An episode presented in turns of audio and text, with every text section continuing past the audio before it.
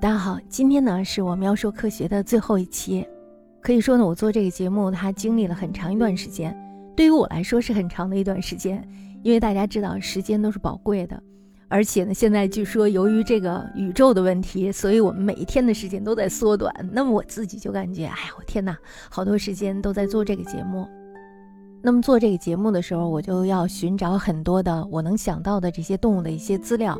然后呢，还能够看到，就是说随手能够拿到的一些资料，然后来把它进行一些整合，进行一些编辑，然后呢再反馈给大家。有的时候呢，觉得我的节目做的是很泛泛的，就是说，其实在这其中呢，我想不知道大家得到满足没有？可能大家并没有得到满足，但是呢，我自己却 很是满足，因为在这个过程当中呢，我看到了很多不一样的东西。而且呢，自己在做这个节目的时候，看到了一个自己从来没有在意过的世界，那就是动物的世界。我个人认为呢，这个世界是一个美不胜收的一个感人至深的世界，一个为了生存拼尽全力，一个为了繁衍想尽一切办法的世界。所以呢，我很是为他们的这种生存的感觉而感动，有的时候甚至是。另外呢，我在他们的身上也得到了很多小的启示。这种启示呢，带给我自己的生活就是一种豁达。我觉得我真的是通过做这一期节目，自己有一种很豁达的这种感受。所以说呢，他们为我们缔造了一个单纯的却无比丰富的世界，为我们展现了生命的意义，而且呢，还为我们展现了一个生的绚烂。这是让我特别没有想到的一个事情。就是说呢，咱们都是一直都忙于学习啊，一直都忙于这个，忙于工作呀，等等。很多时候我们没有办法去了解这些的时候，然后当你做这个节目的时候，你就发现啊，原来这个世界是这样的。我真的很多的时候都很惊诧，他们居然可以这样。所以说呢，我觉得我是真的心存感激，感激自己能够在书本还有在影片中看到他们，而且呢，也感激他们启迪了我对生命的一些新的认识。大家都知道，现在是我们的十一月份，我们都说金秋十月，是吧？那么现在呢，进入到了一个秋冬交际的这么一个时刻，甚至呢，我在今天做节目的时候，我们已经彻底的进入了冬季。可是呢，就是它依然还没有走出这个秋季的影子。那么在这个季节中呢，自然为我们呈现出了它最美的花盖：野菊怒放，七叶彩妆，寒号入林，松鼠忙。大家都知道是吧？该囤积粮食了。鸳鸯狂舞，蟾蜍蛰伏，水下屋里行踪漏。大家都知道屋里是什么吗？当我看到这个水下屋里的时候，当时其实我是脑子一片空白的，因为我 真的不知道这个屋里到底是什么。这个屋里呢，其实离我们特别特别的近。那屋里到底是什么呀？屋里呢，它就是我们经常吃的黑鱼，是我们餐桌上的美食，是吧？而且呢，这个屋里呢，还能补脾益胃。也就是说，它有很多的相对的对我们身体特别好的元素在它的身体里，还可以治疗什么身体浮肿啦，还有脚气啦等等，是吧？有的甚至是产后的妈妈呀什么的少乳啊等等，他们都可以吃这个，对身体特别的有好处。这是我没有想到的，我没有想到这个屋里它居然有这么多的功效，而且呢，屋里竟然就是黑鱼，所以我很浅薄，是吧？我刚才说的那一段野菊怒放，它只是某一个公园或者是某一个湿地里的一个小小的角落，它会呈现出这样子的生物状态。如果我们要是放眼看的话，那么在那些不被我们看到的地方，又会呈现出怎样的状态呢？是吧？或者是又会是一番怎样的景致呢？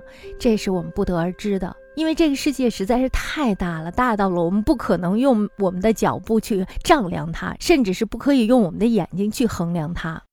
那么在最后的一期节目当中呢，我就希望能给大家推荐一些好的纪录片儿。好的纪录片真的是非常的棒，我觉得 BBC 出品的东西就特别的好。而且呢，在疫情期间，我看了大卫·爱登堡的一部纪录片儿，我觉得真的他拍的特别的好。他拍到了就是日本奈良那个空旷的街道，然后拍到了那些小路走进城市的样子，在没有人类的状态下，那么我们的星球会是什么样的一个情形？所以呢，那个纪录片让我觉得特别深有感触。大卫·爱登堡呢，我们在纪录片里可以看到他，他是一位满头白发，而且呢嗓音沧桑的老人家。那么今年呢，他已经是九十六岁了。比如说像《七个世界一个星球》，还有《王朝》，还有就是《猎捕》，还有《冰冻星球》、《行星地球》、《蓝色星球》，这些都是特别著名的。另外呢，还有《灌木丛下的生命》。还有《飞禽传》，还有《植物的私生活》，还有《生命的考验》，还有就是《地球生命、生命演化》《动物园探奇》。那么这个《动物园探奇》呢，非常的老，它是一九五四年十二月推出的，在一九六三年的时候就已经出了七季多了。但是呢，随后这爱德堡他又发现了，说。如果要是在动物园里拍摄的话，那么我们是无法看到动物在野外的真正的那种生存状态的。可能我们了解了这种动物，就好像是我们在卡片上看到它一样，但是它到底还是一个活生生的生物，对不对？那么它在野外到底是一个什么样子？所以呢，他觉得他这部节目是有问题的。就在他自己产生怀疑的时候，这时候呢，很多的那种动物保护者，他们就说了，他们说这部节目呢还涉及到了一个什么问题啊？就是要捕捉这些在野外生存的动物。于是他这个节目就停播了。其实我觉得倒也挺好的，因为我觉得动物真的是不是在动物园里待着，它就是应该在野外，在野外才是它的家，那在家里头才是自由自在的，是吧？另外呢，还有很多更棒的纪录片儿。比如说鸟类的迁徙，它也是非常棒的一部纪录片儿，海豚湾呀等等，这些都是。所以呢，我就建议大家一定要看纪录片，多看纪录片儿，这是让我们了解我们生存的这个星球，我们生存的这个地方，我们的家园和我们靠的最近的这个世界到底是一个什么样子。它是一个色彩斑斓的世界，所以我们应该去了解它，所以我们应该去看到它。那么这样子呢，我们才能更加热爱地球，更加热爱我们自己的生命。